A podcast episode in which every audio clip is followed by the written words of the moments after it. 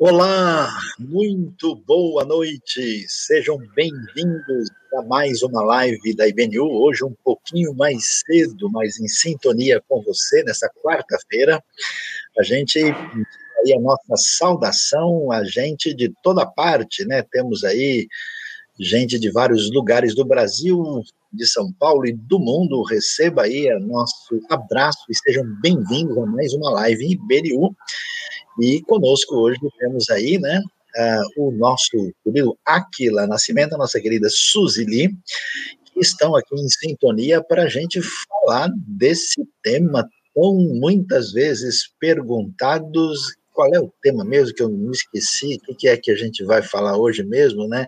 Será se é a besta do mar e a besta da terra? Como é que é o negócio aí? Me ajude aí, Áquila, Suzy. Qual que é o assunto hoje? A gramática do aramaico, é isso mesmo? Sintaxe do aramaico? É... Boa noite, Sayão. Boa noite a todos noite. aí. Né? Hoje a gente vai falar de um tema assim realmente muito perguntado.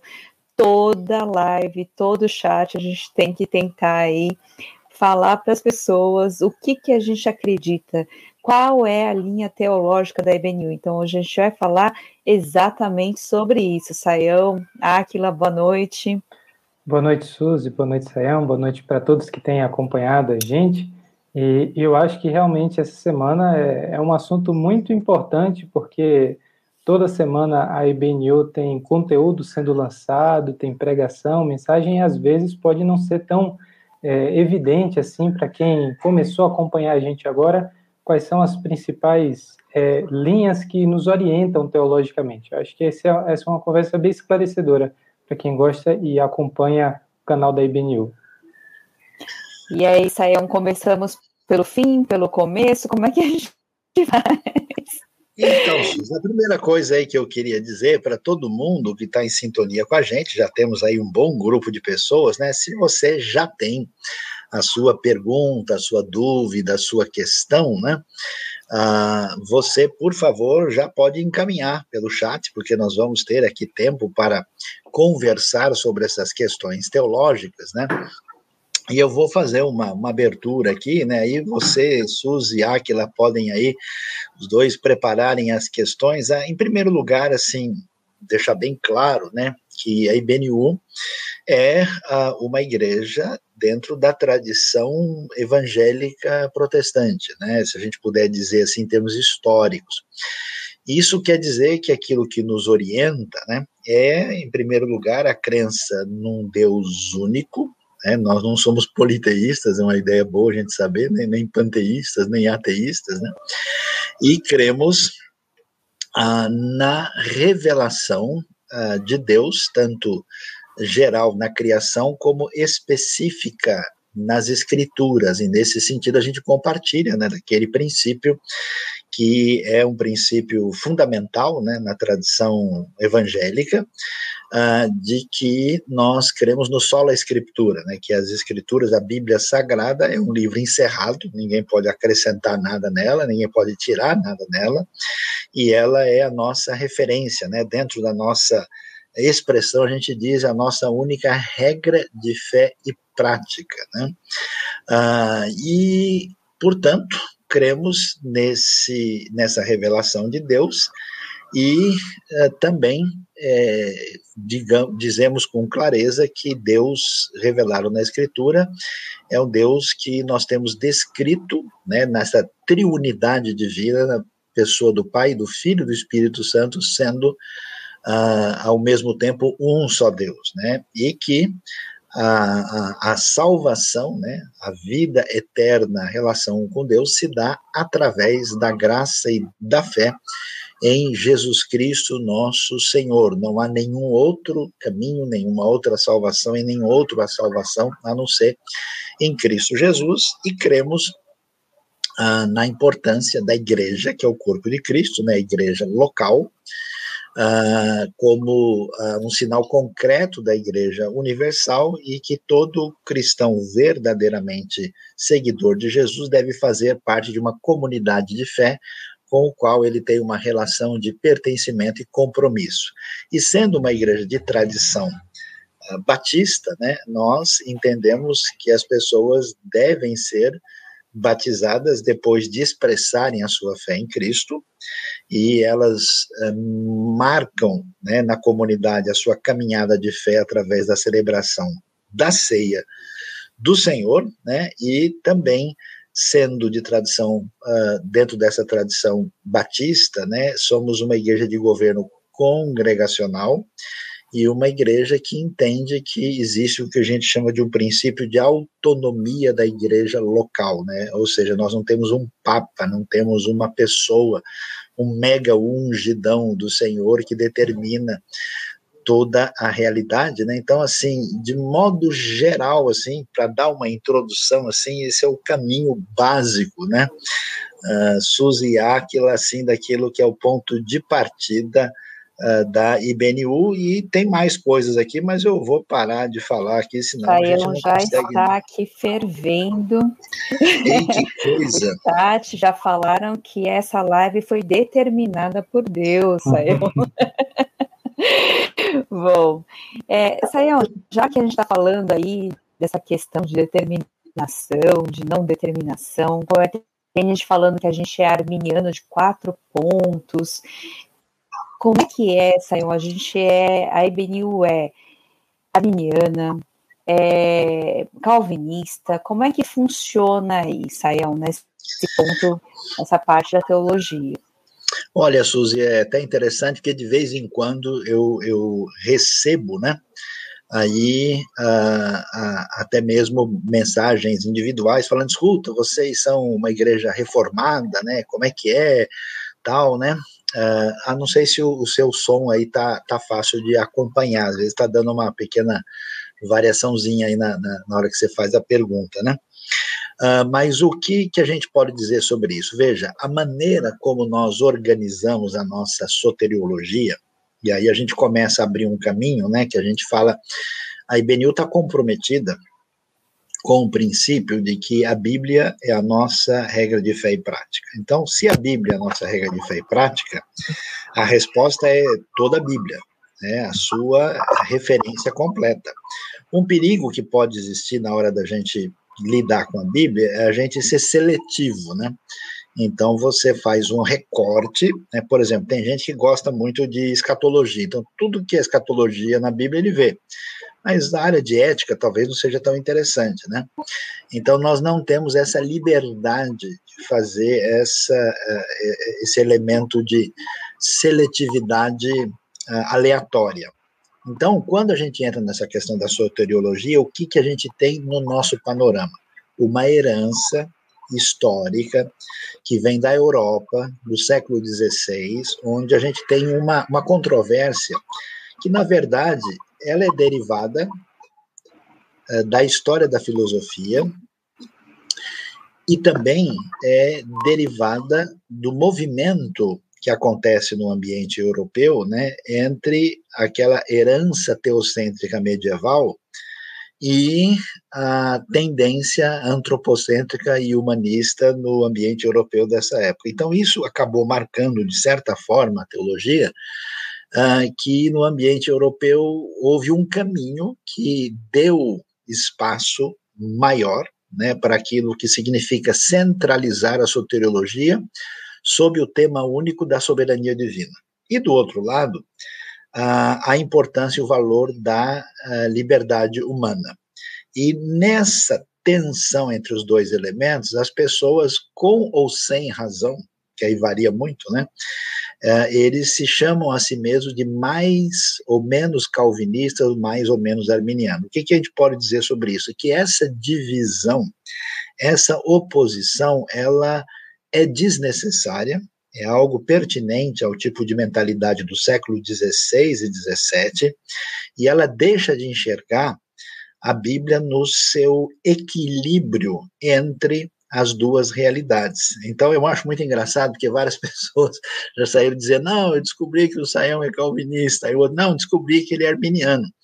E o que, que a gente vai dizer é que nenhuma dessas polarizações consegue ficar uh, adequadamente em sintonia com todos os textos bíblicos que tratam do assunto. O que, que nós defendemos? Defendemos que tanto é verdade que Deus é soberano, que Deus uh, tem o poder, que existe eleição divina, existe predestinação, existe a ação divina, sem que isso impeça a real responsabilidade uh, e liberdade humana.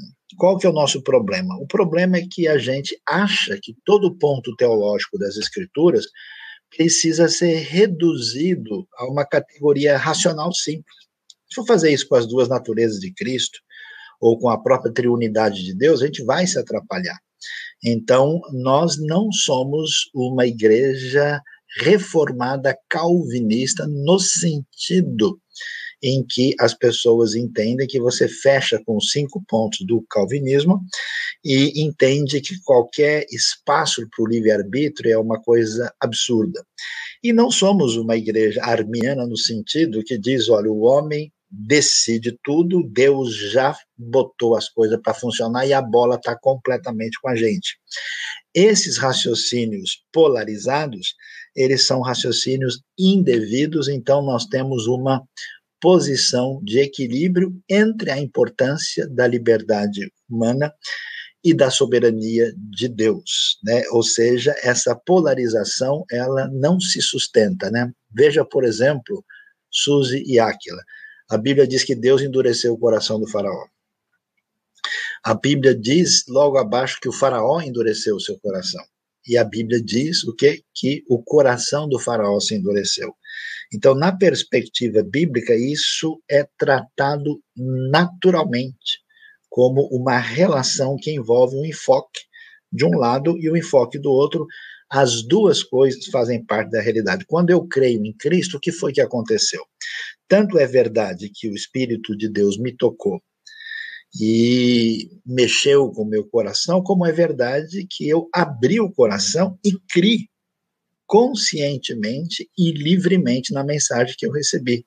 Não é verdade que a minha crença, minha fé foi autômata, e nem é verdade que eu fiz aquilo plenamente pelo meu poder. Então, essa é a maneira como nós entendemos essa relação entre as duas partes.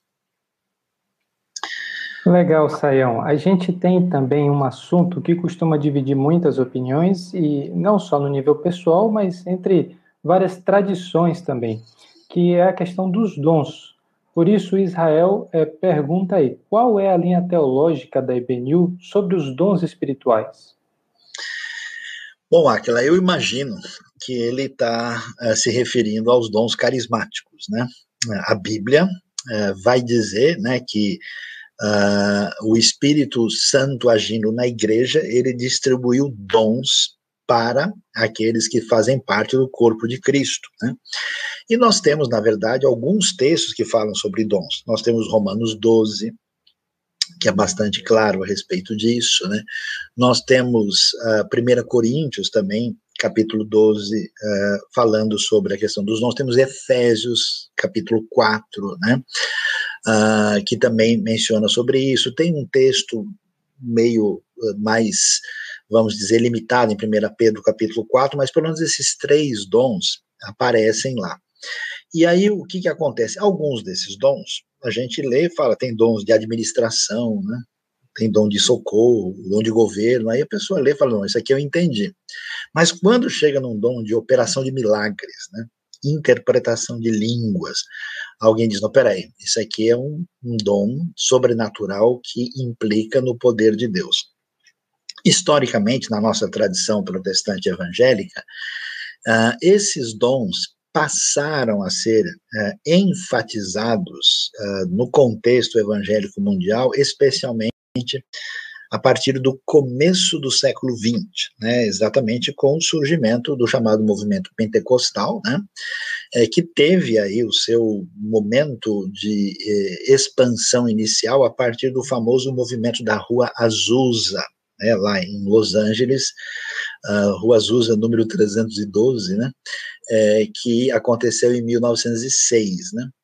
Uh, e aí, quando esse movimento surge, ele surge da seguinte maneira, ele surge dizendo, olha, toda pessoa que está em sintonia com a missão, o serviço de Deus, precisa de uma experiência de poder análoga ao Pentecoste. E essa experiência foi chamada de batismo do Espírito Santo, ou batismo com o Espírito, ou de selo, uh, ou batismo, ou, ou, promessa, né? Ela recebeu nomes diferentes, mas basicamente a pessoa tinha uma experiência de poder que se desdobrava essencialmente no falar em línguas. Esse falar em línguas é entendido como sinal do batismo do Espírito Santo nesse, nesse contexto pentecostal clássico. Mas a partir daí, então, a pessoa entendia que ela recebia alguns dons. E esses dons podiam ser de milagres, de língua, de interpretação, de profecia, de, como assim dizer, de revelação, que alguns entendiam como palavra de sabedoria, assim por diante, né? As igrejas históricas, né, de tradição protestante europeia, assim, marcadas, né, pela sua experiência com o mundo racionalista, iluminista e até mesmo empirista, né, elas viram isso e falaram, esse negócio aí está muito estranho, né? E, consequentemente, elas reagiram contra essa, essa proposta e deu-se origem a uma posição bem assim, vamos dizer, distinta né, dessa postura que foi chamada de posição cessacionista. O que, que é uma posição cessacionista que diz o seguinte: olha, esses dons, é verdade, eles eram manifestação uh, do poder do Espírito Santo, né? Só que eles acabaram na era apostólica. Não existe mais esses dons hoje. Se eles estiverem acontecendo, Uh, isso quer dizer que esses dons uh, ou são falsos, são uma espécie de imitação indevida, ou, como alguns tentaram sugerir, pode ser até mesmo uma coisa do mal. Como é que a gente entende isso? Vamos lá. Número um, a IBNU não é uma igreja pentecostal. Ela não entende que a pessoa, para servir a Deus, precisa de uma experiência que seja, vamos dizer, o batismo do Espírito Santo nós não entendemos que os registros de Atos, capítulo 2, capítulo 8, 10 e 11 e 19, sejam textos normativos para que se busque essa experiência. Esses textos são narrativos em relação à chegada do Espírito no contexto da igreja primitiva. Quando você lê as cartas, epístolas do Novo Testamento, Nenhuma delas diz, olha, vocês têm que buscar aquela experiência do Espírito. Isso não aparece lá. A referência do Espírito aparece em Efésios 5,18, que diz que a gente deve deixar-se ir sendo enchido pelo Espírito. Aparece uma ideia de processo, de dar lugar ao Espírito na vida. Então, nós não temos essa convicção pentecostal. No entanto, apesar de não termos essa doutrina pentecostal, nós entendemos que Deus é poderoso e soberano. E que as pessoas podem ter não só uma, mas várias experiências com Deus, experiências diferentes, experiências às vezes de poder, experiência milagrosa, experiência extraordinária, experiência de avivamento espiritual e que a gente não pode moldar isso. Então eu conheço gente, por exemplo, que teve experiências extraordinárias de uma ação poderosa de Deus no seu coração, um avivamento particular muito grande, ou até uma experiência de lutar contra uma situação de uma possessão demoníaca, ou até mesmo de uma cura milagrosa. Então, nós não podemos dizer que Deus não faz mais nada hoje porque os dons cessaram. Nós não somos pentecostais e nem somos cessacionistas. Então nós oramos com fé, nós esperamos que Deus responda às orações, nós entendemos que Deus pode sim mudar o curso das coisas e curar pessoas e mudar a situação. A gente tem visto, experimentado isso em vários momentos, mas nós não podemos entrar na ideia, né, se a gente não é pentecostal, muito menos neopentecostal, ao ponto de determinar e de dizer essa ideia né, da, daquela. Uh, uh, uh, confissão positiva, né, que a gente afirma e determina que as coisas devem acontecer, como se a gente pudesse dar ordem para Deus, não faz parte das nossas convicções. Então, uma pergunta bem prática. Ah, mas se tiver alguém na igreja que a pessoa teve lá uma visão, ou ela tem uma, Uh, alguma coisa que ela entende que é profética, se a pessoa fala em línguas, o que vai acontecer com ela? A resposta é nada. A gente não vai, né? A Bíblia diz: não proíbam se alguém falar em línguas ou tiver qualquer espécie de experiência, Nós não somos chamados a ser juiz da experiência, mas nós somos chamados a manter a reunião da comunidade em ordem. Então, assim, se o Aquila, a Suzy ou eu formos dar um, uma um palestra, um estudo ou uma mensagem alguém começar a gritar lá dentro e falar em, em línguas compreensíveis ou incompreensíveis, a gente diz, ó, oh, pessoal, não dá para falar todo mundo junto aqui, isso não vai dar certo, né? Então, nesse sentido, nós não aceitamos uma confusão e desordem na celebração, na reunião pública. E também nós não concordamos com a postura de uma pessoa, por exemplo, que tenha lá uma experiência pessoal particular e que queira obrigar todo mundo a ter a mesma experiência. Então, olha, fulano, é o seguinte, eu fui ali, né, é, em tal contexto X, e aí eu falei em línguas, você tem que falar também, vem aqui, vamos lá, vai, ajoelha, vai, glória, glória, glória, glória, glória, glória, vai, vai, vai, vai, vai, vai, tá quase, vai, vai, mais um pouquinho. Não, isso não. A gente não entende que esse procedimento é correto e adequado. Então, nesse sentido, não somos cessacionistas, não somos pentecostais, cremos no poder de Deus, cremos na oração, mas não podemos tomar o lugar de Deus na determinação do que acontece. Então, às vezes, Deus nos brinda com uma cura e com uma coisa maravilhosa, e a gente agradece. Às vezes, não, uma pessoa querida nossa falece antes do que a gente esperava, ou se encontra numa situação difícil. Paulo orou e Deus disse: A minha graça te basta, você não vai ficar é, sem o espinho na carne. Né? Então, essa posição que nós julgamos ser equilibrada, aliás, temos umas, uns bons estudos sobre isso. Uh, Aí, na própria IBNU, sobre dons e curas espirituais, temos um, eh, e cura né, do Novo Testamento, que aparece aí no próprio canal da IBNU, que você é convidado a se inscrever e a seguir para estar aí sempre em acesso com os nossos estudos. Ainda continuando aí, Sayão, já que a gente está falando sobre o Espírito Santo, a gente também tem um estudo sobre o Espírito Santo, né? É um estudo mesmo, de, de vários, né, várias séries, uma série. Né? Mas quando a gente se converte, conhece Jesus, recebe Jesus, como é que acontece? É o batismo do Espírito Santo? É o selo do Espírito Santo? É o, como é que funciona isso? É enchimento? E qual a diferença? Excelente. Como é que a gente crê?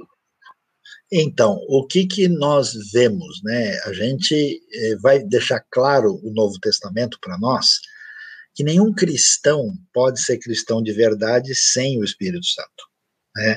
Então, você tem pelo menos dois textos muito claros, um deles é Romanos 8, versículo 9, né? Que diz: se alguém não tem o Espírito de Cristo, esse não pertence a Cristo. Né? E, e Romano vai dizer: se o Espírito que ressuscitou Jesus dos mortos habita em vocês, né? quer dizer, a convicção do Novo Testamento é que nós somos regenerados, somos salvos pela ação e pelo poder do Espírito. Todo mundo que se converte de verdade recebe o Espírito. Efésios, capítulo 1, verso 13 e 14, vai deixar isso muito claro, né? Que diz que quando vocês creram, né? E vocês receberam uh, o, o, Espírito que é comparado aí com uh, um selo, né? O selo é aquilo que carimbava, que era a marca, né?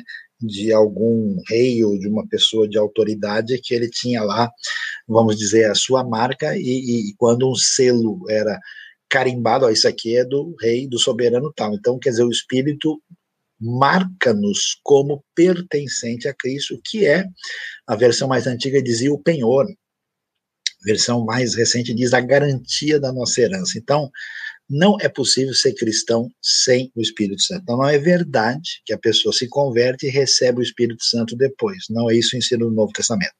Agora, o Espírito uh, nos, nos é dado, mas não quer dizer que ele controle toda a nossa vida. E esse controle, domínio do espírito vai ser chamado de enchimento do espírito. E aí sim, é uma caminhada. Né? É, a Bíblia fala: vocês não devem entristecer o Espírito Santo, né? você não deve apagar o Espírito, né, que são os conselhos do apóstolo Paulo.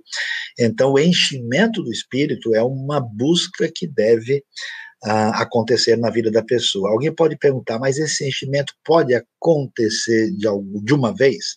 A minha resposta muitas vezes sim, para algum objetivo e finalidade. É uma coisa interessante, porque quando a gente lê o Novo Testamento e lê o texto do grego, né, Efésios aparece né, o que a gente chama de um, de um particípio né, presente, passivo, né, deixem-se ir sendo enchidos, quer dizer, dá uma ideia de processo.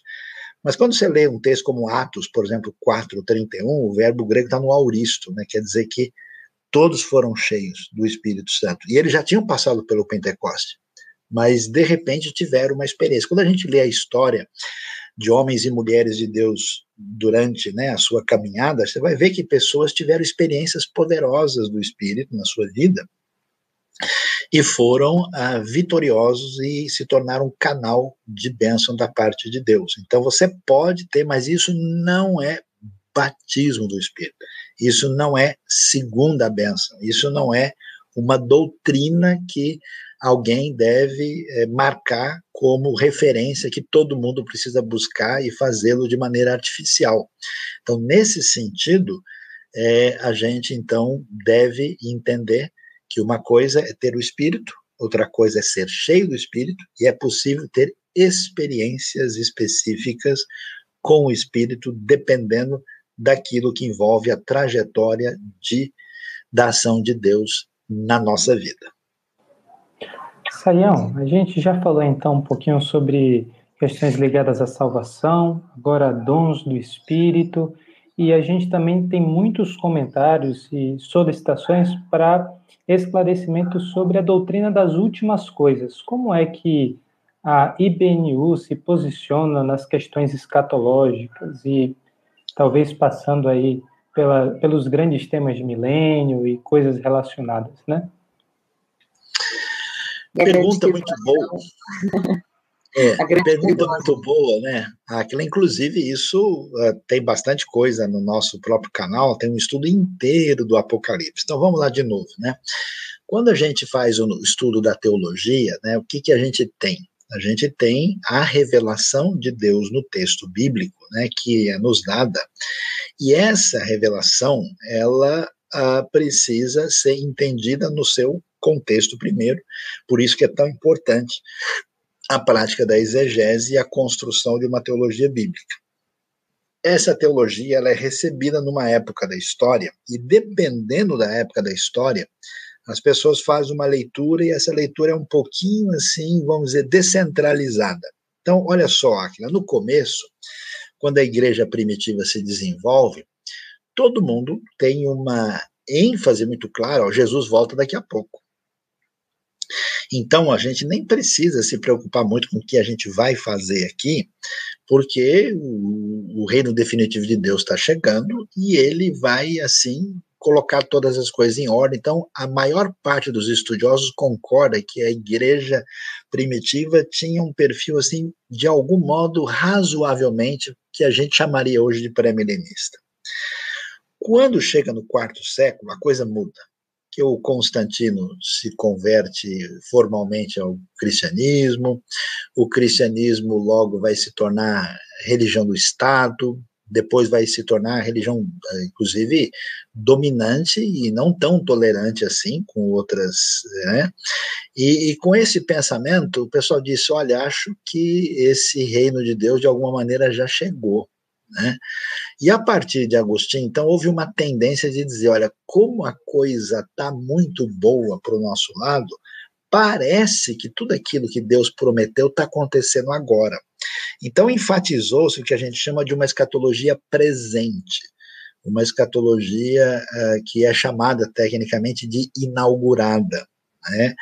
Uh, e isso se estendeu até chegar ao ponto, em alguns lugares da história, que o pessoal diz: não, meu amigo, agora daqui para frente nós vamos cada vez melhor. E surgiu né, uma, uma proposta aí chamada pós-milenista, dizendo que Jesus só vem fechar tudo com chave de ouro, porque a coisa está boa demais. Né? Quando o cenário da cristandade de alguma maneira perdeu força em certos ambientes do mundo, aí o pessoal diz: não, olha, está tudo dando errado, meu amigo, a coisa está feia. Então, de fato, é o fim do mundo, aqui não tem nada para aproveitar, só tem apostasia, só tem maldade, aí houve uma tendência para um determinado tipo de pré-milenismo. Né? O que eu quero dizer com isso é o seguinte: na Bíblia mesmo, milênio não recebe uma atenção significativa. Você vai ter o único texto de Apocalipse, capítulo 20, dos versículos 1 a 6, que menciona o termo duas vezes mil anos. Mas você lê no restante, não é, vamos dizer assim, a diretriz orientadora do texto bíblico. O texto bíblico trabalha com duas ideias fundamentais. É importante ressaltar que o reino está presente, que o rei já chegou e que nós temos a responsabilidade de ser sal da terra e luz do mundo e fazer da realidade à nossa volta um lugar melhor. Né? Por isso que a gente quer ser uma comunidade saudável para um mundo melhor. Isso tem a ver com esse enfoque escatológico uh, ligado a essa ideia do reino presente. No entanto, esse reino presente não esgota a realidade do reino que algumas comunidades às vezes enfatizam tanto o reino presente que elas lançam fora a ideia do irromper de um reino futuro absoluto e vão dizer que é apenas uma utopia cristã, sem crer de fato na vinda pessoal de Cristo Jesus, nosso Senhor, para inaugurar o reino definitivo da parte de Deus, né? Então nós enfatizamos o equilíbrio entre o reino vindouro, então de certa forma somos peregrinos aqui, de, forma, de certa forma, estamos aguardando uma realidade superior, a realidade da ressurreição futura, uh, e, ao mesmo tempo, trabalhamos para que o poder do reino manifesto entre nós, de fato, transforme a nossa comunidade em sal da terra e luz do mundo. Esse é o elemento principal. Então, fazendo uma análise de tudo isso, se alguém quiser assim, mas o, Sayão, o que, que você acha que é mais razoável? Então, parece para mim que é uma posição não dispensacionalista, não pós-milenista e também não amilenista, faz sentido um pré-milenismo histórico não muito literalista, porque tem pessoa quando fala em pré-milenismo, ele já pensa logo no, no modelo popular, né? Então, quando a Bíblia fala de realidade, por exemplo, até a própria ideia de milênio, de mil anos descrita no Apocalipse, não necessariamente significa mil anos literalmente, porque a literatura é apocalíptica, o tipo de literatura envolvida ali tem outro perfil, né? Ah, e, portanto, me parece claro que o Novo Testamento é, deixa para a gente um, uma visão que nós não estamos acostumados, né? que a, a realidade futura do reino e do que envolve essa realidade escatológica, ela está, de certa forma, acontecendo agora e através da história. Então, um exemplo disso, por exemplo, é quem que é o anticristo? No contexto do Novo Testamento, a descrição do anticristo aponta para Nero, não tem dúvida, se você for olhar lá, que, que isso está no pano de fundo e a comunidade cristã primitiva entende isso. E Nero é o anticristo? De certa forma, sim. Mas não é o anticristo definitivo, final. Então, Nero é um anticristo, há um anticristo definitivo no final, o homem do pecado, o homem da iniquidade, mas também nós temos a ideia de que muitos anticristos têm saído pelo mundo. Ah, quando é que vai ser a grande tribulação? Olha, eu conheço gente no mundo que parece já estar tá passando por ela. Houve uma tribulação significativa na igreja primitiva, com muita gente morta pela fé. Tem havido tribulação através da história, mas haverá também uma grande tribulação. O problema nosso é que a gente entrou nesse jeito, vamos dizer, polarizado de organizar a escatologia. A gente diz o seguinte: não, se Deus vai fazer alguma coisa no futuro, sabe de uma coisa? Agora a gente não faz nada, a gente fica só esperando Cristo voltar, né? E aguardando a nossa redenção. Então, vamos ter a teologia do avestruz. Escondamos né, a cara no chão, dentro da areia, para não ver as coisas ruins e aguardar o fim do mundo. E outros dizem, não, que já que é para fazer alguma coisa aqui, pessoal, a bola vai para a gente, ou a gente faz esse negócio da vida eterna, é só um negócio simbólico, a gente não aguarda absolutamente nada.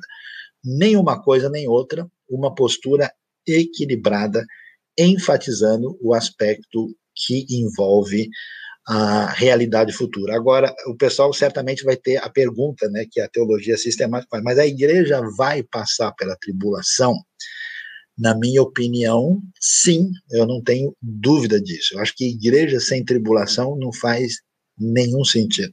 É o papel fundamental de Colossenses capítulo 1 é completar o que falta dos sofrimentos de Cristo Jesus na igreja, que é o seu corpo. Então, esse negócio de que quando o bicho for pegar, a igreja vai embora, né? E a tirada não me parece sustentável no texto bíblico, e a igreja passou pela tribulação, está passando e vai passar. A questão é que a gente não consegue fechar, né, em um só pensamento, uma só caixinha, né? É muito mais amplo do que isso. Agora, saiam voltando um pouquinho, né? Eu acho que é, às vezes é um pouquinho difícil para as pessoas, porque assim, a gente rotula um pouco, né? Ah, é calvinista, é arminiano, é pré-tribulacionista, é, enfim. É, mas será que a gente entende mesmo o que significa, né, cada uma delas, né? Será que você podia explicar de uma maneira assim, para que isso seja mais claro? Porque o que, que exclui, por exemplo, eu me, me, assim, me colocando como um calvinista, por exemplo, em relação ao, ao futuro, à escatologia. Ah, se está tudo determinado, por exemplo, né? É, se está tudo determinado, eu não preciso fazer nada né? Então, muita gente tem essa cabeça. Agora, o do outro lado, é, eu tenho que estar naquele desespero de fazer para poder não perder a salvação. Então, é, você poderia nos explicar um pouquinho essas questões para a gente poder entender mais amplamente? Bom, Sus, olha, a gente tem até um estudo amplo e detalhado sobre isso, né, que mostra, né, o que que acontece quando você pega um tema bíblico e não entende, né? É como se você olhar um quadro que tem uma pintura com várias cores, você escolher uma cor só e torná-la absoluta e querer fazer com que ela represente o quadro, né?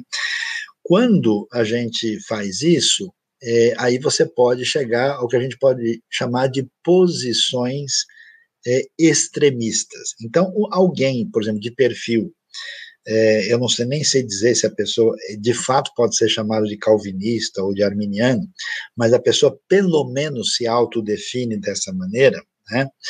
E ele entende, por exemplo, que Deus determina todas as coisas, ele pode entrar num caminho de fatalismo. O que é o fatalismo? Ou seja, que não há nada que a gente possa fazer. Então, alguns de perfil tão fatalista assim, chegaram ao ponto de dizer, não, a gente não tem que evangelizar ninguém não tem que proclamar a mensagem para ninguém, porque se a pessoa for escolhida e for predestinada, ela vai acabar chegando aqui. Existem comunidades que se desenvolveram com esse enfoque absolutamente exagerado e fatalista. Né?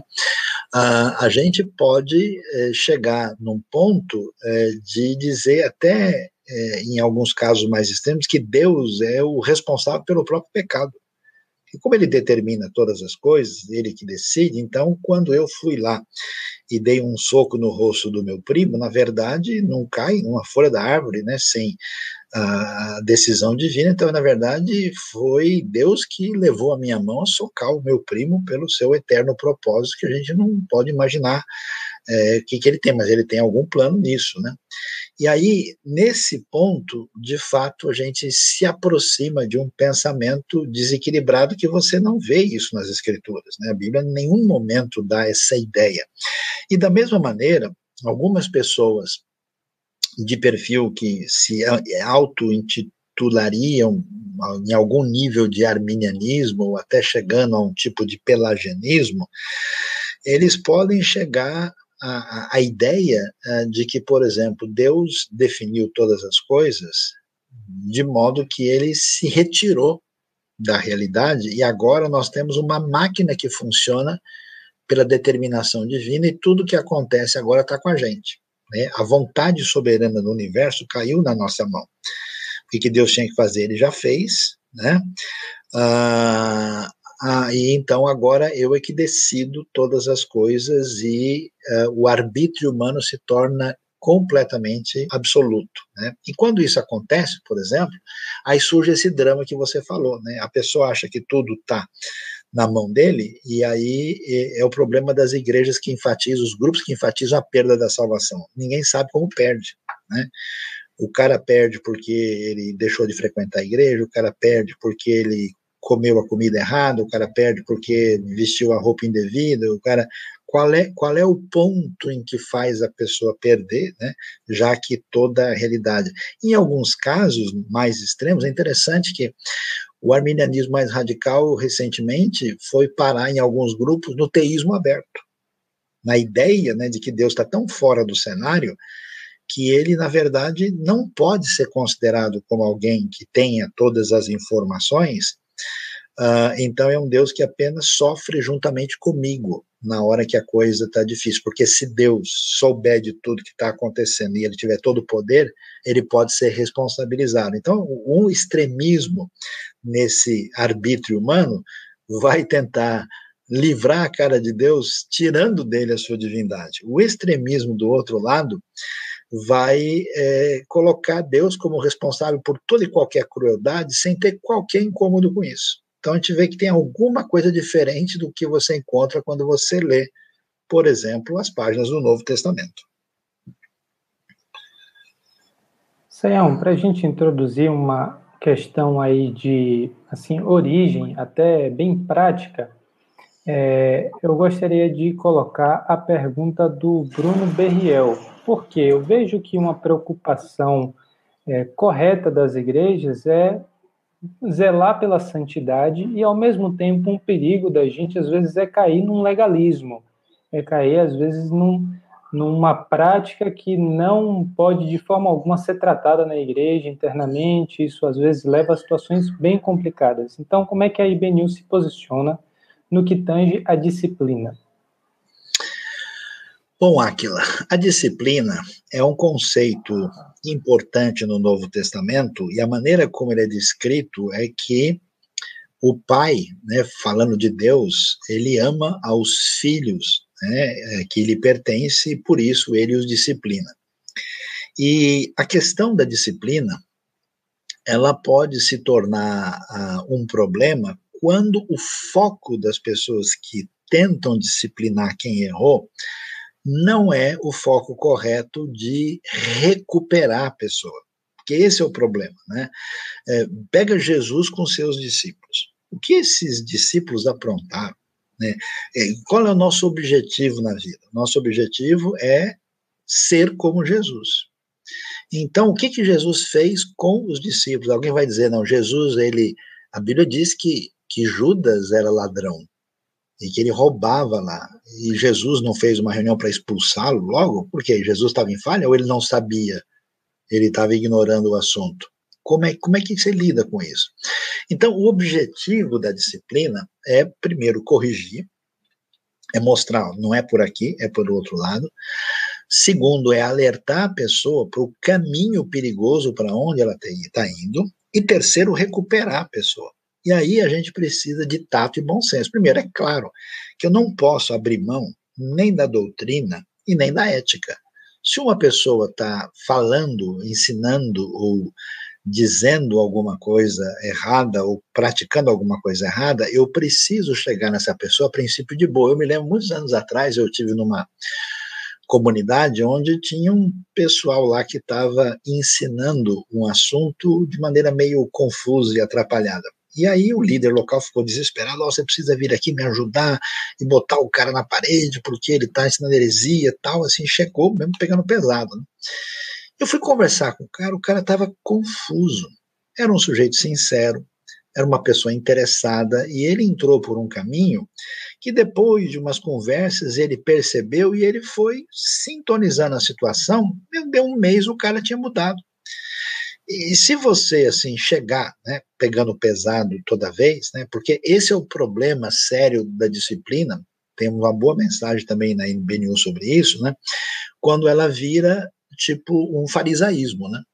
Quer dizer, eu, eu sei, e, e é engraçado porque muitas vezes uma pessoa é disciplinada. Eu encontrei um rapaz, muitos anos atrás, que ele foi excluído de uma comunidade porque ele estava tomando Guaraná. E alguém passou na padaria e viu, e ao ver né, aquela espuminha guaran, guaranística ali né, em cima do copo, né, imaginou que fosse cerveja e que aquilo era um mau testemunho do indivíduo.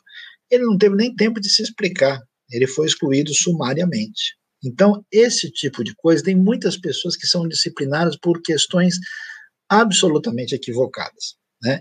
Agora, claro, se uma pessoa tem um comportamento extremamente claro, antibíblico, errado, herético ou ético, essa pessoa precisa ser chamada e ser convocada a ter uma mudança de vida. Se essa pessoa não aceita, ele resiste, em último caso, mas atenção, não é simplesmente para jogar o cara fora. A razão por que você corta um indivíduo da comunidade é como um recurso mundo, último, para ver se ele acorda. É interessante, tem uma mensagem na, sobre o texto, é quando Jesus diz, né, se você vai falar com o seu irmão e ele não ouve, considera-o como né, gentil e publicano. Que o pessoal pensa, ah, então agora você tenha nojo dele e se afaste para não se contaminar. O sentido é o contrário. Considera ele café com leite.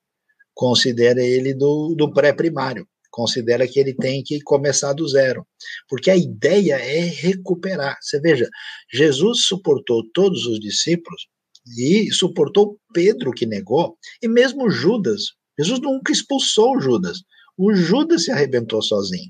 Então, é claro, a igreja precisa, é, não pode compactuar com a heresia e com o erro, ela tem que estar dentro da verdade, mas ela tem que entender que pessoas são amadas por Deus e são aqueles por quem Cristo morreu. Então, por exemplo, se tem uma pessoa com um problema sério, o que a gente faz? Conversa no individual, não vai queimar a pessoa publicamente. Chama de lá, fulano, escuta, tá uma conversa aí que você agora está agindo assim, tem certeza? Vamos conversar sobre isso? O que, que aconteceu? Primeiro ouve a pessoa. Não pode, né? Às vezes alguém falou A e vai ver B, né? Alguém falou C, D, ouve a pessoa. E aí trabalha para recuperar essa pessoa de volta, né? Supondo, eu já enfrentei situações assim, supondo que a pessoa diz: olha, aqui todo mundo é hipócrita, ninguém sabe de nada, eu faço o que eu quero, e a igreja não tem nada aqui se meter na minha vida, aí a coisa fica complicada, né? A gente tem que chamar a pessoa a resolver essa situação, né? E, em último caso, quando algo é realmente muito problemático e com tristeza no coração, aí a gente diz: olha, você não tem mais como continuar como parte da comunidade se você agora está entendendo que a gente tem que erguer uma estátua Moloque aqui dentro. Não dá, né? Você precisa aí mudar o seu comportamento, a sua visão, a sua ética. Muito bom, Sael. É, é importante a gente lembrar, né? Deus ama e Ele quer restaurar sempre, né? Então, isso é uma coisa que a gente tem que lembrar até na hora de disciplinar. Bom, agora pensando um pouco na questão do que Jesus fez, da obra de Jesus, da cristologia, né, da questão da salvação. É, Jesus morreu e a obra que ele fez, é, a expiação é limitada ou é ilimitada, né? Que é um, um assunto que a gente falou na semana passada é, no, na nossa aula, né, Aquila, né, Luiz. Então, isso está dentro da, da controvérsia calvinista, né? Eu sei que uh, uh, muita gente de perfil né, mais assim reformado vai insistir na ideia da expiação uh, limitada, né? Mas eu acho muito difícil encontrar um texto que dê base para isso no Novo Testamento. Então a gente reforça a convicção que a gente já deixou na própria live, né? Que Cristo morreu por todos. Que não dá para a gente imaginar a ideia de ele morrer somente pelos eleitos. Eu acho que esse é um ponto mais difícil, né, da tradição aí uh, reformada uh, dessa afirmação, porque Deus quer que todos sejam salvos e tenham pleno conhecimento da verdade, né? Essa essa salvação também não nos leva ao universalismo, quer dizer que a obra de Cristo, ela é feita de modo que ela pode alcançar todo tipo de pessoa, todos aqueles que responderem à graça de Deus que lhes é estendida. Céu, não é muita novidade assim para o pessoal que a gente deve ter mais denominação no Brasil do que time de futebol, né? Eita. E aí, denominação evangélica, não considerando, obviamente, outros, outras religiões ou desdobramentos do cristianismo. E aí as pessoas têm curiosidade de como a gente se relaciona com as denominações, né? O Juliano colocou essa pergunta: como a IBNU se relaciona com outras denominações? Pois sabemos que muitos pontos de diferença, imagino, entre as igrejas evangélicas, evangélicas são secundários. Excelente pergunta, né? Porque o que, que acontece? Tanto é muito importante a nossa unidade em Cristo, né? Lembrando da oração de Jesus lá em João 17, né? Uh, que Jesus orou para que nós fôssemos um, para que o mundo cresce nele. Então, isso é extremamente importante no Novo Testamento. A divisão é vista como uma coisa ligada à carne, como algo que ofende as intenções de Deus, mas, ao mesmo tempo, nós eh, precisamos entender que as pessoas precisam ter convicções a partir do seu próprio entendimento e ninguém abre mão da importância da liberdade. Né? Então, é necessário ter um equilíbrio aí entre o que a gente chama de identidade e unidade. E aí é importante ressaltar que unidade é diferente de uniformidade. A minha falta de maturidade aparece exatamente quando eu só posso fazer alguma coisa com alguém que é exatamente como eu, pensa idêntico. Né? Isso não faz sentido. Então, como é que eu lido? Eu uh, vou fazer, nós vamos fazer qualquer coisa com qualquer pessoa com as quais nós venhamos a concordar. Então, por exemplo, se nós é, tivermos uma proposta de um grupo de denominações dizendo: olha, nós queremos fazer uma distribuição de Novo Testamento na cidade para entregar aqui, vamos colocar o nome de todas as nossas igrejas. Vocês estão juntos? Claro que estamos juntos. A IBNU apoia projetos e missionários que não são batistas e que não são da nossa denominação. E que, nesse sentido, nem vale a pena pensar denominacionalmente quando nós temos situações de crise humanitária, de trevas espirituais profundas, então a gente está aí. Agora, é claro, nós temos convicções sobre batismo, temos convicções eclesiásticas, não tem como eu chamar um luterano para dar um curso na IBNU de como é que a gente deve organizar o governo da igreja, porque a gente sabe que é diferente. Eu também não vou, né? Como uh, alguém da IBNU ligar para um pessoal de uma igreja pentecostal, falou, deixa eu dar um curso sobre o Espírito Santo para vocês, né? E da mesma maneira, não vou chamar um presbiteriano para explicar para a gente por que, que o batismo infantil faz sentido.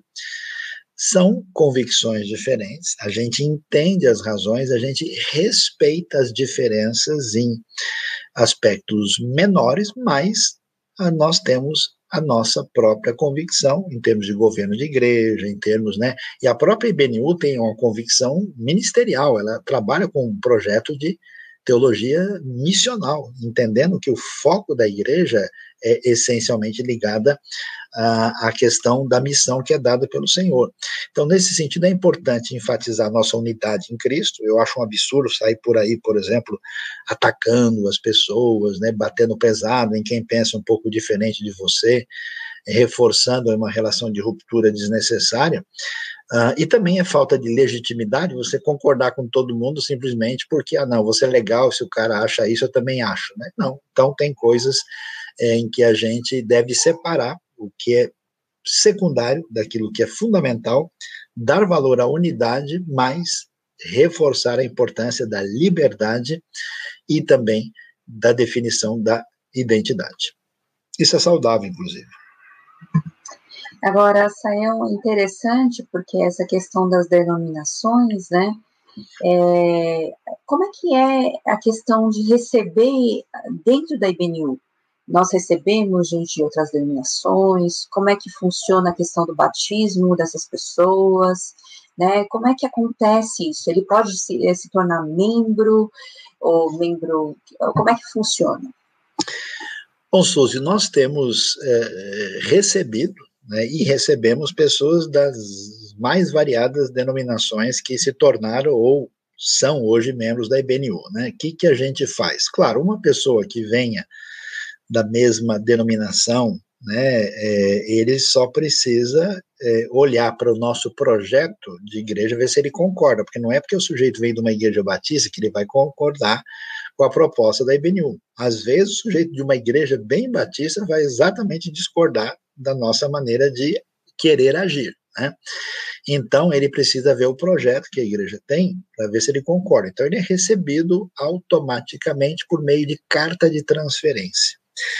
Se o sujeito vem de uma outra comunidade, de uma outra igreja, diferente da nossa, e ele foi biblicamente batizado, uh, e ele tem convicção de fé e da salvação em Cristo Jesus, e ele tem certeza da sua caminhada cristã, ele também né, faz, a gente dá uma avaliação para ele eh, sobre o que significa o projeto IBNU, e se ele está de acordo, ele é recebido por aclamação.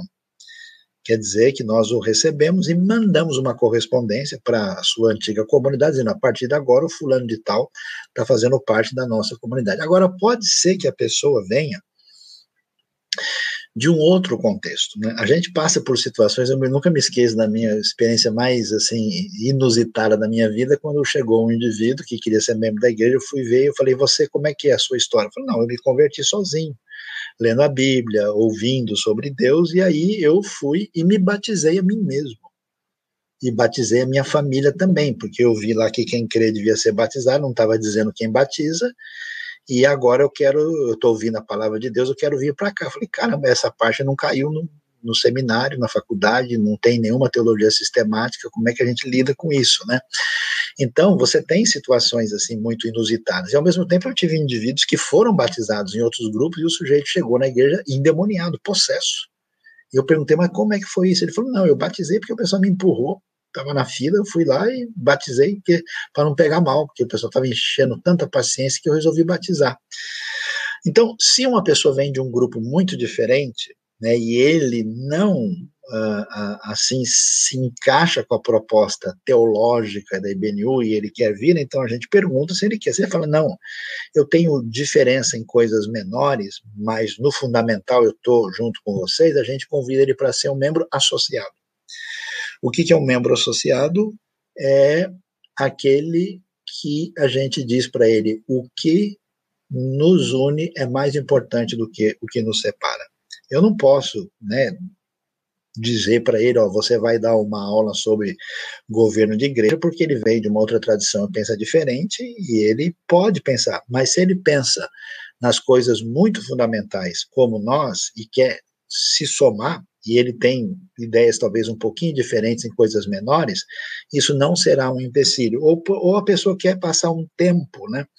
Uh, porque está próximo de nós e depois ele vai embora, ele tem uma relação familiar, a gente permite que ele seja parte da comunidade para reforçar a nossa unidade. Agora, se a pessoa não vem de uma comunidade realmente fundamentada nos princípios essenciais é, da teologia e da Bíblia, aí não tem como, né? Por exemplo, chegar alguém de um grupo como a Testemunha de Jeová, né?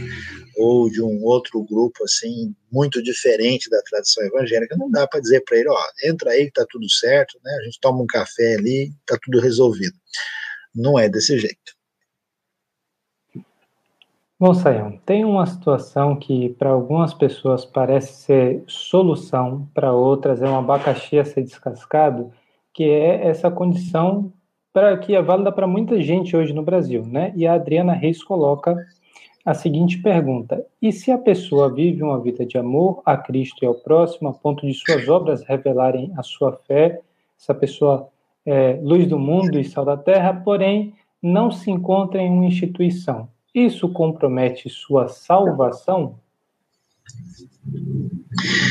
Eu não sei. Eu tenho dúvidas sobre isso. Porque é, o Novo Testamento não, não concebe a ideia de um cristão isolado. Porque você está num projeto do reino. Né? É até curioso, por exemplo, como é que alguém ama o próximo e ele não quer estar próximo de nenhum irmão de fé. Então, isso no pensamento hoje ocidental, né, individualista tal, ele é um, uma coisa assim incompreensível. Na cabeça hebraica, bíblica, neotestamentária, isso não faz sentido. É como uma pessoa dissesse assim, ó, se uma pessoa existe e tal, mas ela rejeita completamente o conceito de família, mas ela surgiu onde? Onde é que ela nasceu, né? É um negócio muito difícil de entender pela teologia do Novo Testamento. Então, o que, que a gente vê quais são os problemas disso? Primeiro, a pessoa acredita que ela pode andar sozinha. Isso é um negócio complicado porque ela entende que ela tem todo o conhecimento, que ela não precisa aprender com ninguém, ela não entende que é importante ser pastoreada e orientada e ajudada por ninguém. Uh, e se ela, por exemplo, se desencaminha, vai por um caminho errado, ela, ela pode ser disciplinada, ela tem alguma prestação de contas ou não tem? Como é que ela decide tudo isso é sozinha? Como é que você tem, por exemplo, a condição de praticar comunhão, ter uma relação de relacionamento? O Novo Testamento enfatiza muito que a ação poderosa do Espírito de Deus né, não, não, diz que o Espírito habita no indivíduo, diz que habita na comunidade. Né? Nós somos pedras vivas de um corpo maior. Então, isso não quer dizer que uma pessoa que formalmente faz parte é, de uma instituição que a pessoa de fato esteja ligada, né? E até eu gosto de dizer que eu, eu entendo hoje que a maior parte dos desigrejados do mundo estão dentro das igrejas, porque eles estão só formalmente lá. Eles vão porque eles têm parentes, amigos, eles vão lá porque o café é bom ou porque tem alguma coisa legal para a família, tal, mas eles não estão envolvidos com o projeto do reino. Então, assim, eu entendo, a minha experiência, é, até ajudando gente assim, eu conheço várias pessoas, eu me relaciono com elas e tento ajudá-las.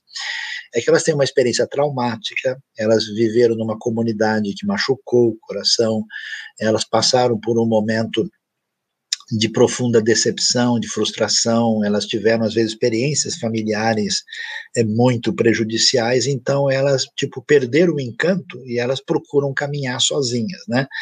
É, às vezes até gente muito sincera e muito séria no que está fazendo, mas o conselho é volte assim que possível para alguma comunidade onde você possa fazer duas coisas: ser abençoado pelos outros e abençoar com a sua vida, né?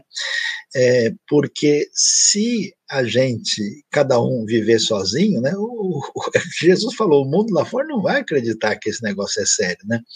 Eu me lembro a minha experiência difícil no Japão, conversando, né, com um, um japonês sobre o Evangelho. Ele disse, olha, eu vejo vocês vêm falar de Jesus aqui, e aqui tem um grupo tão pequeno de pessoas que se dizem né, de igrejas cristãs, evangélicas como vocês, mas é, vocês têm 400 grupos diferentes aqui, e cada um cuidando do seu grupo pequeno, todo mundo longe do outro. Aí ele disse assim: vocês não são sérios. Vocês não acreditam nisso. Vocês ficam falando que tem um só Deus, uma só fé, um só batismo, né? mas vocês não levam isso a sério. Então vocês estão mentindo. Vocês não acreditam em nada disso, vocês devem ter outras intenções. Então, quer dizer, se você dá um Novo Testamento para o seu amigo ler, e ele vai ler lá sobre a igreja, sobre o, o comunhão, sobre. E aí ele olha para você e vê que você não tem nada a ver com isso, ele. Que Cristo que é esse, que esse sujeito de vida? É um Cristo particular, não é o que está no Novo Testamento. Por isso o negócio é complicado. Agora, a salvação, quem vai julgar isso é Deus, eu não posso definir. Né? É verdade, Sayão, mas é difícil a gente andar sozinho, né? Eu já vi muito assim, isso pessoalmente, eu já vi muita gente se perder nesse caminho, acabando, né, assim, o que a gente chama hoje de pessoal desigrejado, sem igreja, por caminhar sozinho e vai se perdendo na sua própria, né, forma de enxergar as coisas, a Deus, enfim. Agora tem uma pergunta que não quer calar, Sayão. Opa! Mulheres podem ser pastoras? O que, que a IBNU pensa e como a, a IBNU lidar com a questão do ministério pastoral feminino? Muito bom, Suzy, uh, essa pergunta que ela é bastante pertinente, né?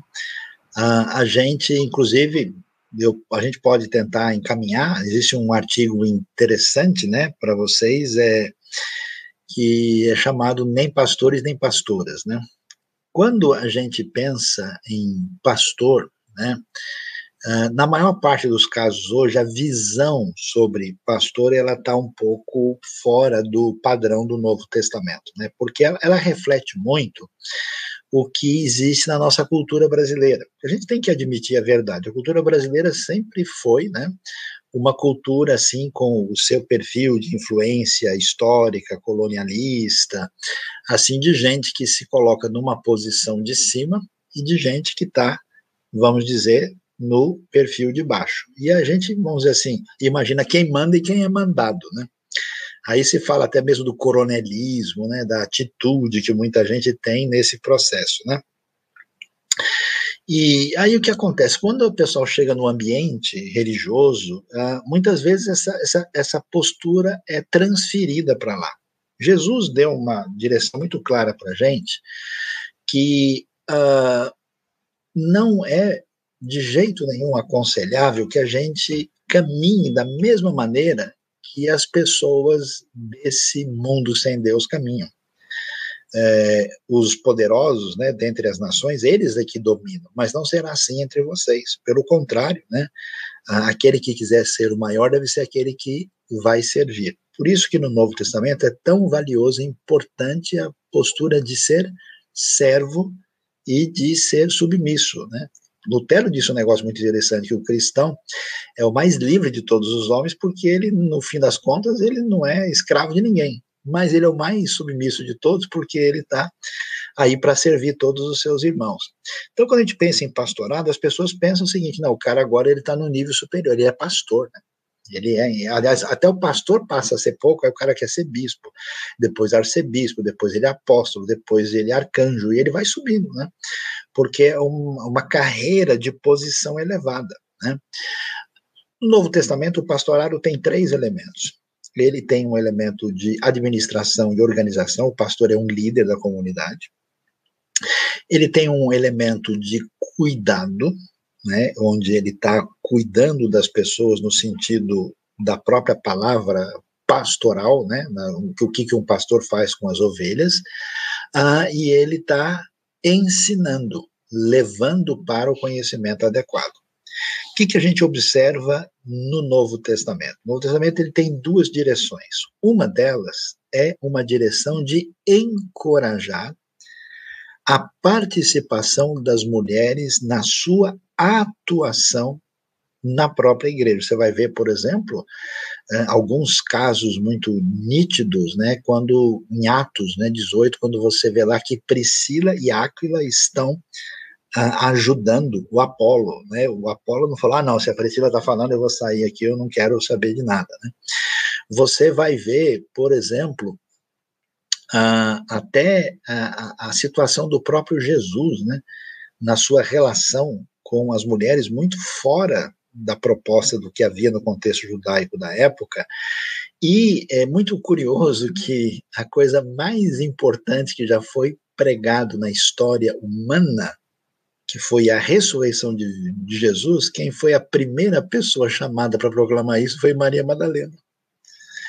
Então, nesse sentido, é, a gente vai ver que o Novo Testamento bate de frente com o paganismo e bate de frente com o, o, o perfil do judaísmo do primeiro século, dando à mulher um lugar de participação junto com o homem no processo da da caminhada dentro da própria igreja, né, servindo desde o começo. Tanto é que Paulo menciona mulheres que estão cooperando com seu trabalho. Agora, ao mesmo tempo, o Novo Testamento diz uma coisa interessante. Ele várias vezes, ó, não permito que a mulher ensine, nem que ela tenha autoridade sobre o homem. Tem vários textos que enfatizam a atitude indevida das mulheres numa ação de liderança inadequada.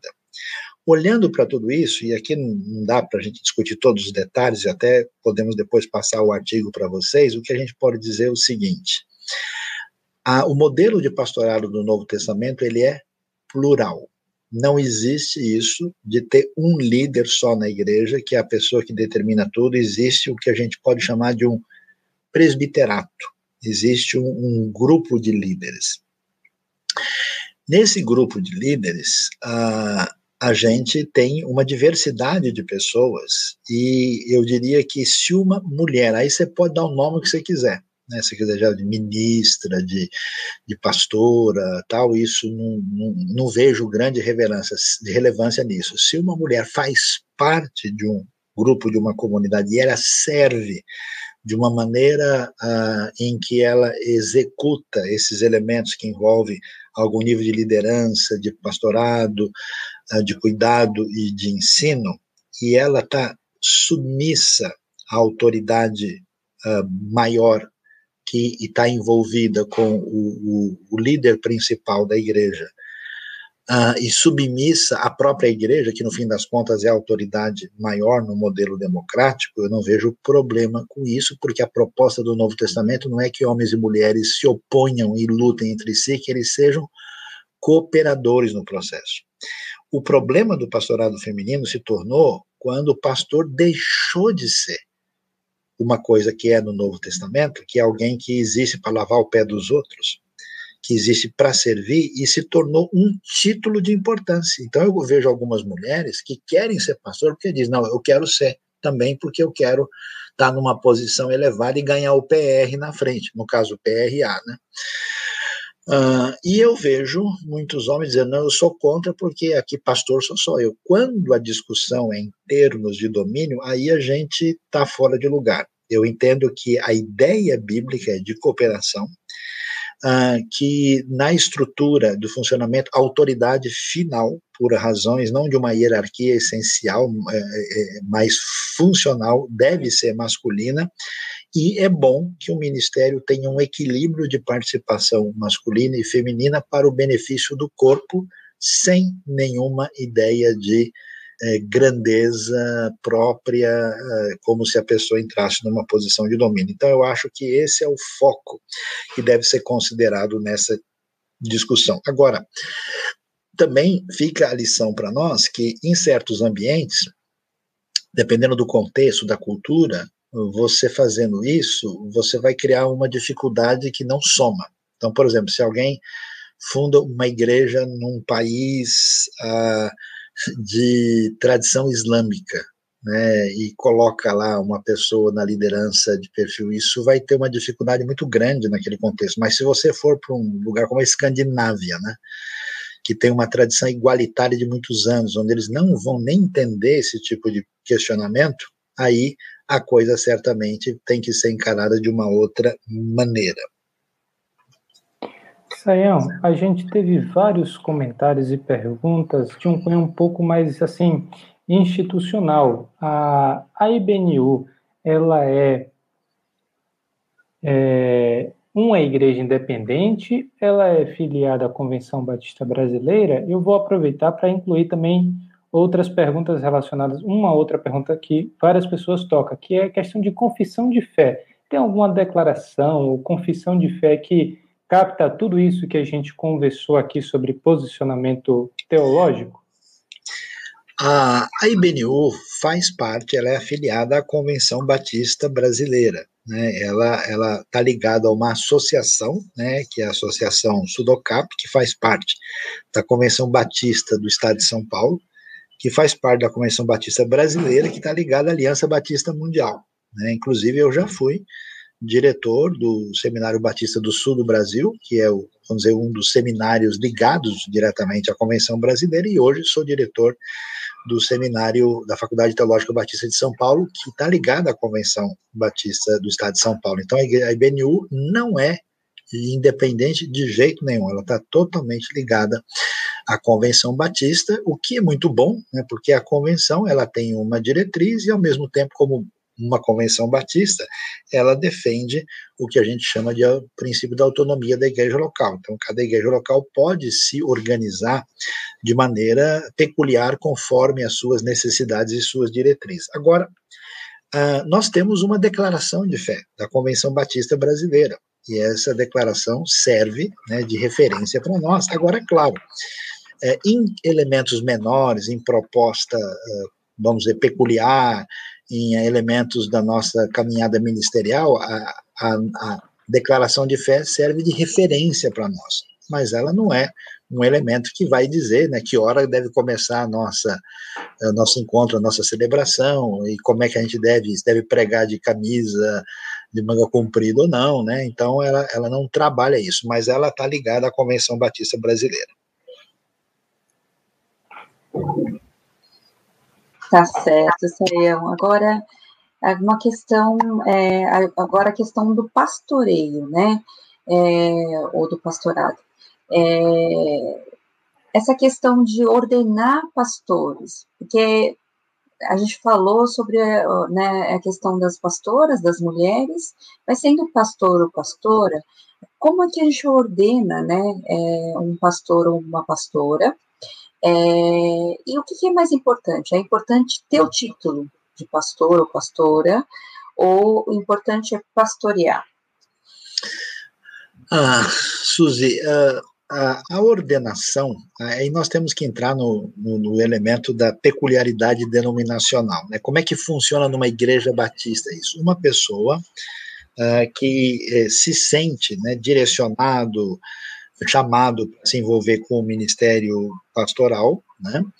Uh, ele deve ter, preferencialmente, uma boa formação teológica, uma condição e até um, vamos dizer, a concordância né, da, da própria comunidade é, é, que ele, essa pessoa tem condição de fazer isso, e ela é encaminhada, então, né, a igreja decide, ela, ela vota de encaminhar essa pessoa, e essa pessoa vai passar por um concílio pastoral. Esse concílio, ele extrapola a realidade da igreja. Né? O concílio geralmente é encaminhado para a associação da qual a igreja faz parte e marca-se um dia quando essa pessoa vai passar por um exame.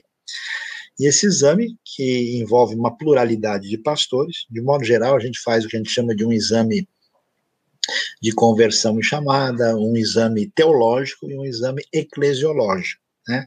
E aí, no dia, né, eles fazem uma assembleia dessa associação, escolhe-se ali na hora quem, quais vão ser os examinadores, mas a palavra é franqueada, é aberta. Qualquer dos pastores podem fazer né, perguntas em todas as áreas para ver se a pessoa que pretende né, ser uh, pastor, né, se ele de fato aquela pessoa está sabendo direitinho o que, que ele está fazendo. Né? Agora, isso não envolve somente o seu chamado, mas ele, se ele vai ser pastor de uma determinada igreja ligada a uma denominação, ele tem todo um, um elemento, né, de pertinência dessa realidade denominacional. Então, essas coisas também, né? Então, tem coisas assim que não são lá muito espirituais, não podem como é que é uma ata da igreja, como é que você vai fazer uma assembleia, né? Como é que vai ser, como é que você entende? Esses elementos vão ser considerados também, né? E, consequentemente, uma vez que ele seja aprovado, né? O candidato, depois os pastores discutem, conversam entre si, diz, olha, não, de fato, acho que sim, eu acho que espero um pouco, ou acho que não, né? Uma vez que ele seja aprovado, aí né, ele vai ser ordenado nesse contexto uh, da associação. E depois, aí sim, ele vai pegar toda a documentação disso e encaminhar isso para a Ordem dos Pastores Batistas do Brasil, seção, estado onde ele se encontra. E aí, com toda essa documentação, ele vai ser ah, rolado. Ele tem todo um cuidado para ver se a pessoa não tem alguma coisa muito fora da realidade, algum histórico muito indevido, né? E uma vez que ele seja devidamente aceito, ele passa a fazer parte dessa ordem de pastores aí conforme, né? E na realidade das igrejas batistas brasileiras, as ordens variam um pouco. Algumas ordens têm pastoras, outras não têm, né? E isso então tem uma, uma, variação. Agora você me fez a pergunta, o que realmente é importante? É importante a pessoa passar por isso? É, sim, tem o seu valor, porque senão assim qualquer pessoa do nada levanta ali, ele abre um lugar e diz não, eu sou pastor, né? E aí, Jesus é com G ou com J? Ah, deixa eu ver aqui como é que é, né? E aí fica difícil, né? Uh, e, e, portanto, esse critério de a gente avaliar, saber se a pessoa sabe o que está fazendo, tem o seu valor. Por outro lado, de fato, não adianta nada você ter título, não adianta nada você ter formalmente uma posição, se você não tem compromisso de fato com o reino. Então, Infelizmente, tem muita gente com titulação pastoral Aliás, tem muitos hoje pastores que não estão envolvidos com nenhum ministério. Alguns, inclusive, nem são exatamente membros de igreja direito, né? E tem muita gente que nunca né, recebeu título nenhum e que faz um trabalho pastoral extraordinário. Eu nunca me esqueço daquela famosa experiência que o Ronaldo Lidório contou, né?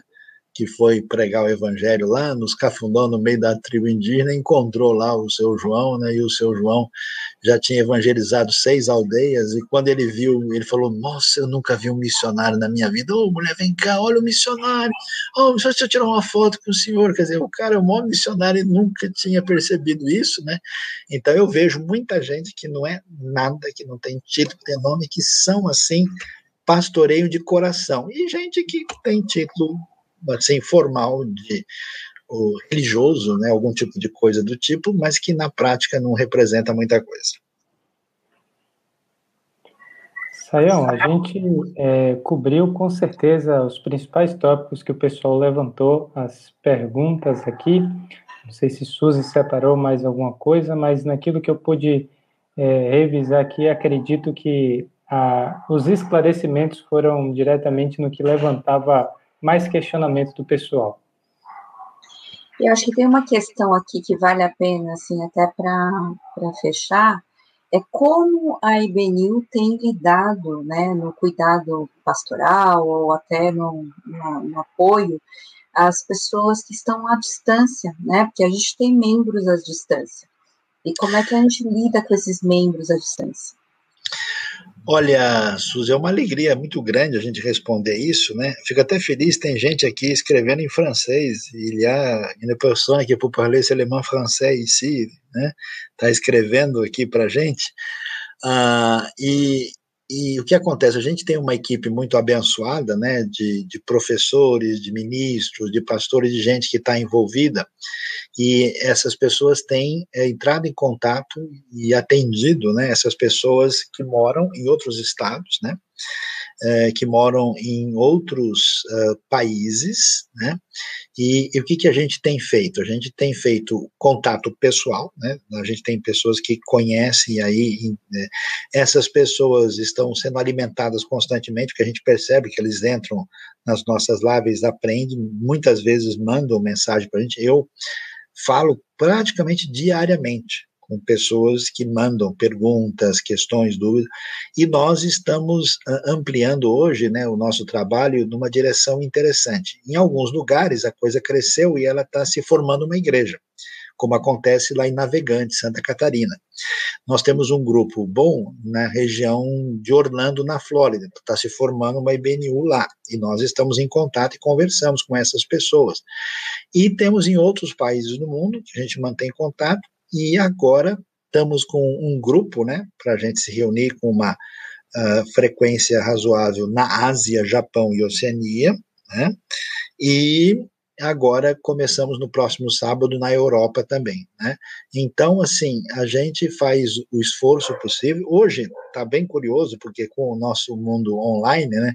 Tanto faz a pessoa estar tá morando aqui a a, a 20, 10 quilômetros da IBNU São Paulo, né, como a pessoa está morando no Japão, na Austrália, na né, Finlândia, onde quer que seja, né, e então a gente consegue ter o mesmo nível de proximidade nesse momento. Mas nós estamos aí à disposição, né, temos várias pessoas, a IBNU é, tem sido uma benção muito grande, porque às vezes a gente tem uma situação de uma necessidade e tal, a gente fala, as pessoas imediatamente se mobilizam para fazer diferença, né? E nós temos sido muito abençoados por gente que é, é, é cuidado, é pastoreado de longe, e ajuda a contribuir para pessoas numa situação diferente. Eu acho interessante que hoje a gente tem uma situação assim de ter uma pessoa, por exemplo, num determinado país do mundo, e precisa ajudar muito um outro país, eles estão perto, e a gente pede, manda ajuda direto para lá, porque isso fica mais adequado. Então a gente né, serve de fazer esse canal de ponte, onde diversas pessoas podem atuar, né, especialmente através dos nossos ministérios, dos grupos uh, IBNU para a cidade, né, que eram os GICs, que hoje já está virando GIM, né, o GIM, que grupos IBNU para o mundo.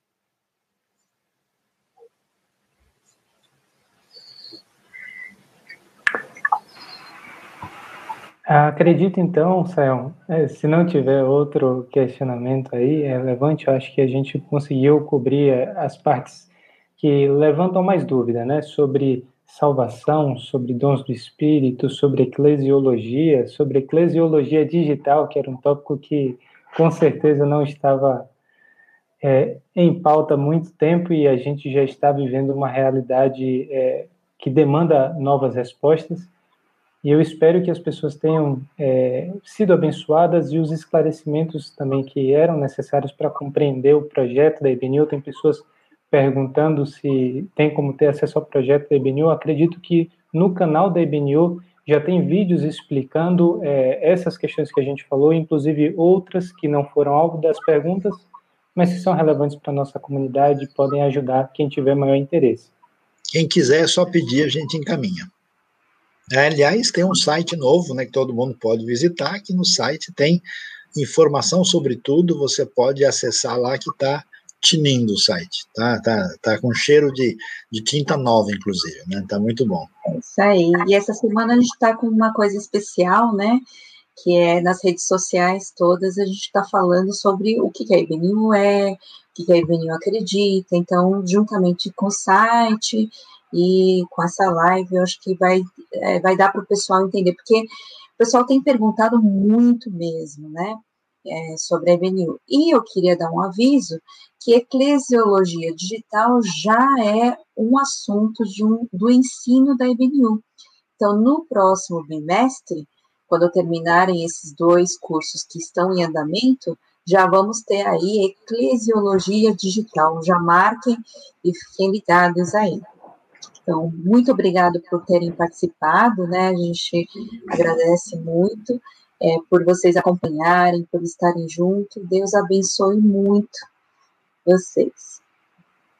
Também reforço a gratidão por todos que acompanharam. Espero que é, tenha sido um momento de esclarecimento e ânimo para aqueles que estão nos acompanhando à distância. Existem muitos desafios, mas a gente acredita que existem também muitas possibilidades de abençoá-los por esse canal.